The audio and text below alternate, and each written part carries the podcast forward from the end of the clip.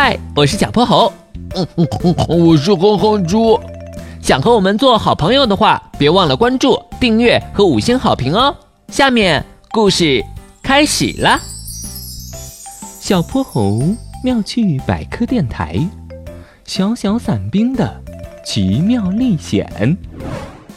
炎热的下午，小泼猴和哼哼猪正起劲儿的在院子里踢着足球。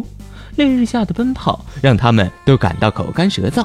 哼哼猪跑进屋子去拿饮料，而小泼猴蹲坐在草地，随手摘了一朵蒲公英吹着玩。给橙汁，哼哼猪咕嘟咕嘟大口喝了起来。小泼猴只觉得这橙汁儿看着有点眼熟，好像在哪里见过，但口渴的他来不及细想，他转开瓶盖喝了起来。小小泼猴，哼哼猪的脸拧成了奇怪的形状，紧接着他的四肢、身体都开始扭曲起来。咻的一声，哼哼猪不见了。小泼猴好像想到了什么，咻的一声，小泼猴也消失了。原本热闹的院子里，现在连一个人影都没有了。其实他们俩并没有消失，在草地上。一个超迷你版小泼猴站了起来，它变得只有蚂蚁大小。糟了，哼猪，看来我们喝的是玄教授给我的缩小药水。什么什么缩小药水？我说这个橙汁的味道怎么这么奇怪呢？哼哼猪咂咂嘴，小泼猴抬起了空空的手臂。我要告诉你一个更糟的消息，刚才踢球前我把万能手表摘了下来。如果没有万能手表，我们要等二十四小时才能变回原来的大小。二十四小时？那我不如好好睡一觉。哼哼猪可是个乐天派，他顺势躺了下来。嫩绿的青草此时成为了清凉的吊床。现在的这个世界可没有哼哼猪想的那么安全，地面传来了震动声，扬起的细小泥沙，此刻简直像一场沙尘暴。不好，是一只大甲虫！哎呀，甲虫有什么好怕的呀？哼哼猪继续闭着眼，翘着二郎腿，他差点忘了自己现在有多小。这只平时不起眼的甲虫，对现在的他们来说，简直就像一架坦克。哼猪，危险！小泼猴一个翻滚，这才把哼哼猪推到了青草根旁。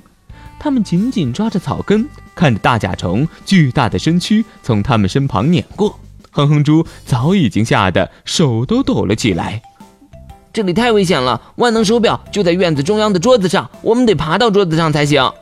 但对此时的哼哼猪和小泼猴来说，爬上桌子简直比登上珠穆朗玛峰还要难。小泼猴左瞧右看，想到了自己刚才摘过的蒲公英，有了。